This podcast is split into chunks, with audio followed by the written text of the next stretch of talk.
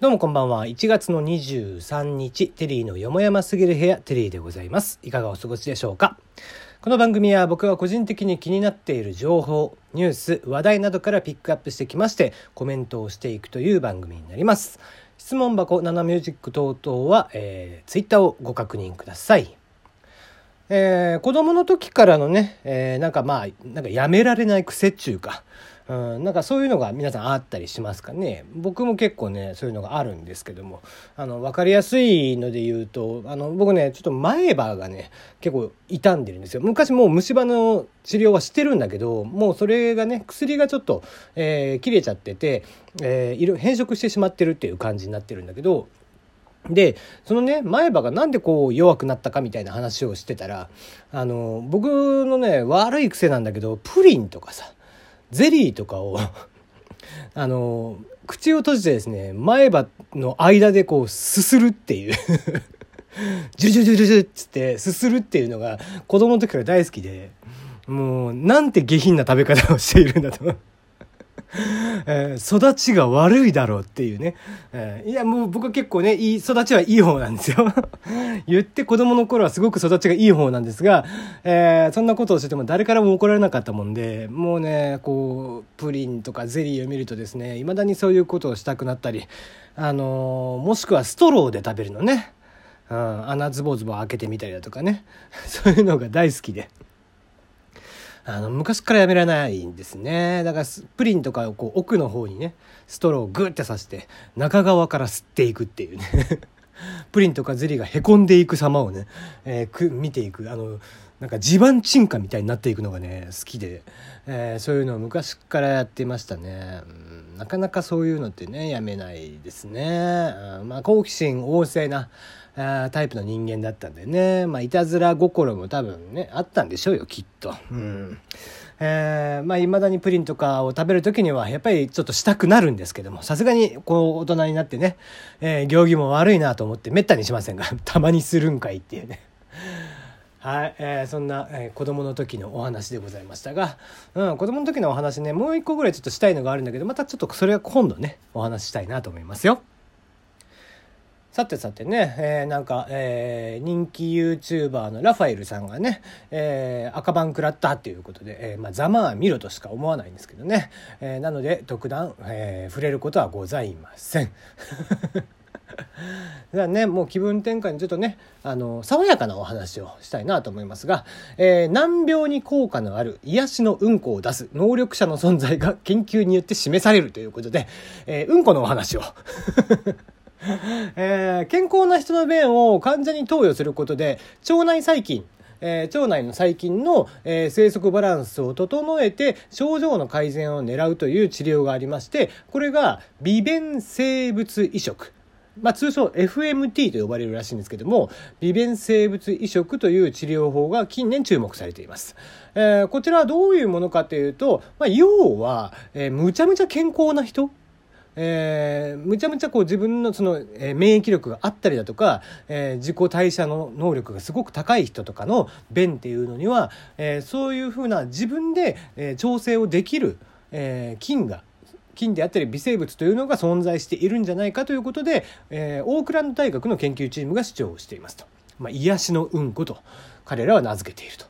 いうことですね。人間の腸内には約、えー、数百種類、えー、数でいうと5000兆から1000兆個の細菌が生息していると呼ばれていて、えー、フローラと呼ばれる豊富で多様な微生物コミュニティを創生していますと。この腸内フローラの組成は指紋が人によって異なるように本当個人個人によってバラバラと。腸内フローラの組成と機能性は栄養エネルギーの代謝免疫などにおいて特殊な働きを持ちまして宿主の健康に大きな影響を与えていることが分かってますということみたいですね。うん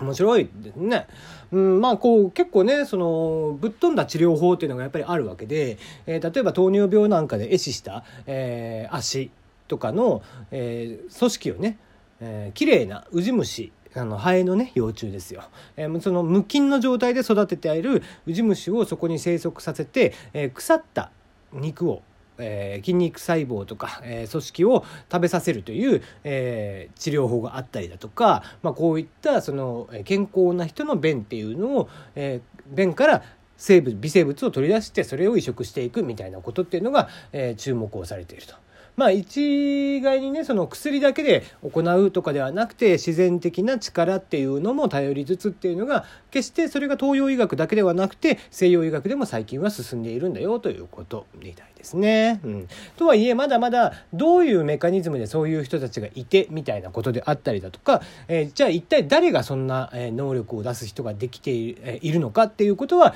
まだあくまで可能性の話であって今後こういったものっていうのは、えーかえー、どの病気ならこういう人どの病気ならこういう人っていうふうに多分研究が進んでいくんでしょうねということです。はい。まあ、うんこにまつわるお話でございました。あ、そうそう。うんこといえばですね、ウォンバット。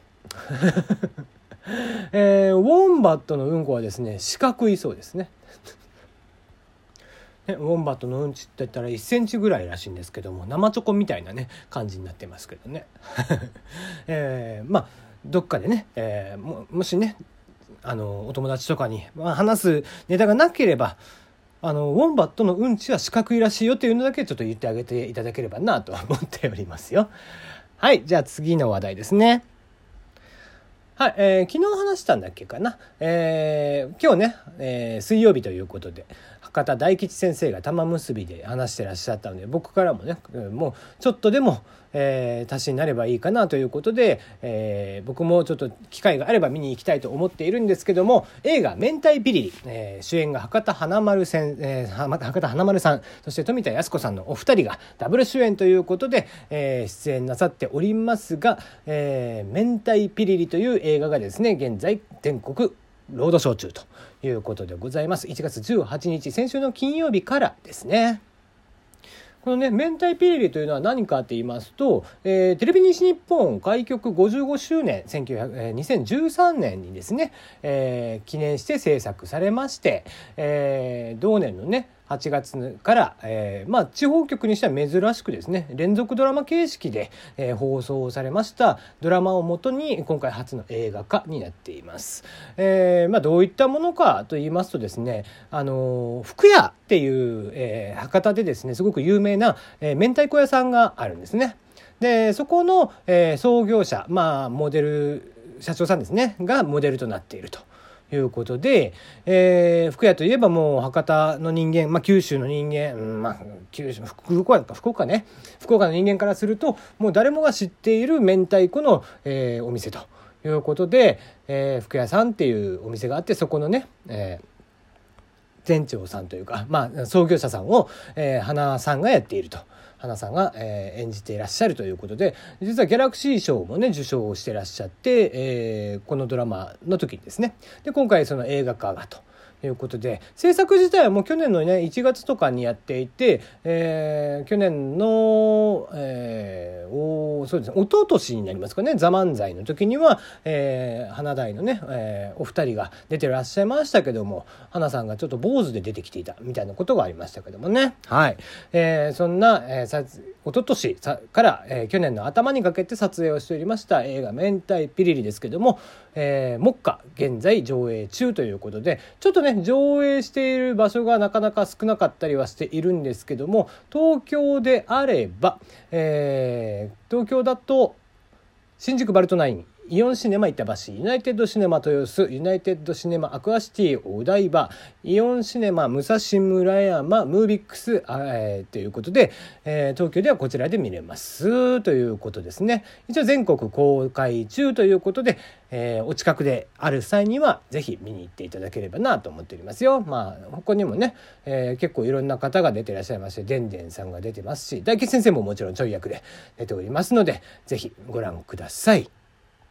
ね、笑いと涙でいっぱいのヒューマンドラマであるということみたいですね。僕も機会があれば是非見に行きたいなと思っております。次の話題ですね。インスタグラムストーリーズありますよね。えー、インスタグラムをしていらっしゃる方であればわかると思いますが、24時間限定で公開の、えー、やつで、まあ今こんなことしてるよ、みたいなのをね、お知らせしたりだとか、あ私はこんなことを思ってるよ、みたいなのを書いてる人もいるし、みたいな使い方。そんな、えー、インスタグラムストーリーズでございますが、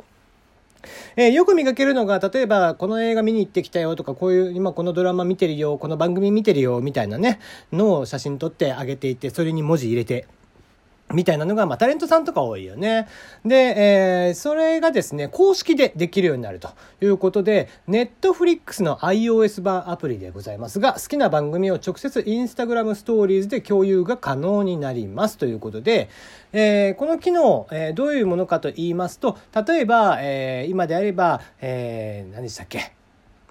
あの怖いという話のねバードボックス、えー、ネットフリックス限定のものですけどもそのバード、えー、ボックス見てるよというのをシェアボタンえー、を押して、えー、するインスタグラムストーリーズっていうのでシェアをしようとするしますと勝手にですねその番組の、えー、番組であったり映画のアートワークまああの部分部分のねシンシーンの写真であったりだとかがいくつかパンパンで出てきましてそれが、えー、表示はされましてそのアートワークに対して文字とか、えー、まあスタンプみたいなのを押して、えー、カスタマイズの上シェアすることがアップロードすることができるということですね。えー、まあこれねなかなか面白い機能かなとは思いますね。まあ、えー、すごくこれ面白かったんだよとかっていうのをその DM とかでも使えるようになるということでね、うん、プライベートのメッセージとして使うことも可能と。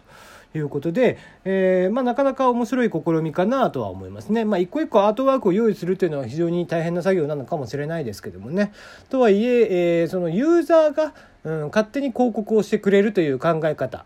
をすると、まあ、写真の並び替えぐらいでえー、シーンの並び替えぐらいで済むとは思いますんでね、えー、面白みのある、えー、機能まあいかにもネットフリックスらしい、えー、ちょっとおしゃれでね、えー、そしてちょっとやってみたくなる、えー、機能かなと思いますね。これでまた、えー、若い人たちねインスタグラムであれば若い人たちに、えー、対しての訴求というのも非常にうまい、えー、やり方として、えー、使えるんじゃないかなとは思っております。ご興味があれば iOS の方は是非それではまたお会いいたします。しましょう。